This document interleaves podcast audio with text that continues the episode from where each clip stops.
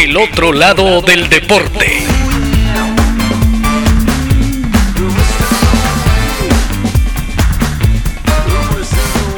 Hoy presentamos Pelando Mandarinas.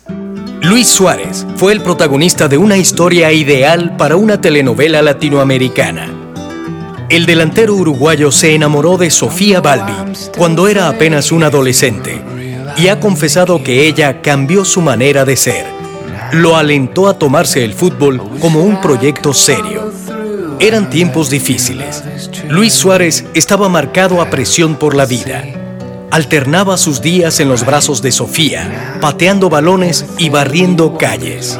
A mí no me avergüenza decirlo, pero en un momento, no me acuerdo si tenía 11, 12 o 13 años, y me iba a cuidar auto con mi abuelo para tratar de llevar algo de plata. Así llegó la tarde en la que Sofía le dijo que se marcharía con sus padres a Europa en busca de un mejor porvenir. La verdad que fue complicado por lo importante que estaba haciendo ella para mí, ¿no?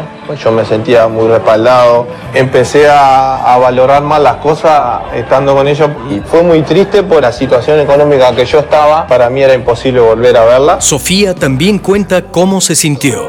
Nos sentamos de noche en una parada de un, de un autobús y nos pusimos los dos a llorar y no parábamos.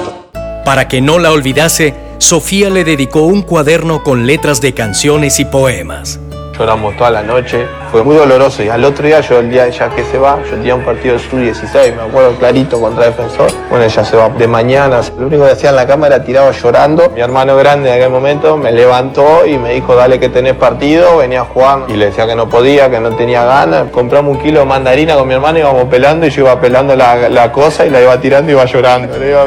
Luis Suárez se consoló con el alcohol. El fútbol ya era un sueño tan lejano como Sofía.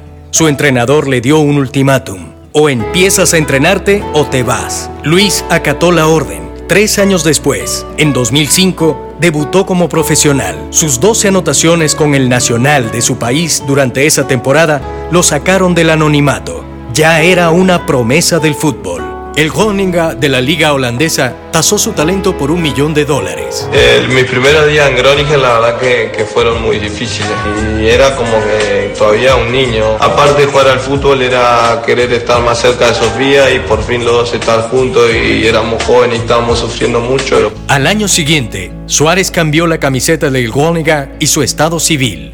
Se casó con Sofía con el Ajax de Ámsterdam demostró su capacidad goleadora y reproductiva. Entre 2007 y 2010 anidó 111 tantos y tuvo a su primer hijo. Creo que, que, si Sofía no hubiese estado en España, Sofía hubiese estado viviendo en Uruguay, yo no sé si tomaba la decisión de irme a Groningen. Hoy, Luis y Sofía pelan mandarinas, ven crecer a sus hijos y son felices. El otro lado del deporte. Si deseas conocer más sobre el otro lado del deporte, escucha nuestros episodios en Spotify, Amazon Music, Apple Podcast, Buzzsprout y iVoox. Búscanos en Instagram y Twitter como arroba eoldeporte. Si te gusta el contenido de El otro lado del deporte, apóyanos con un follow, comentario, like o compartir para seguir contándote nuevas historias.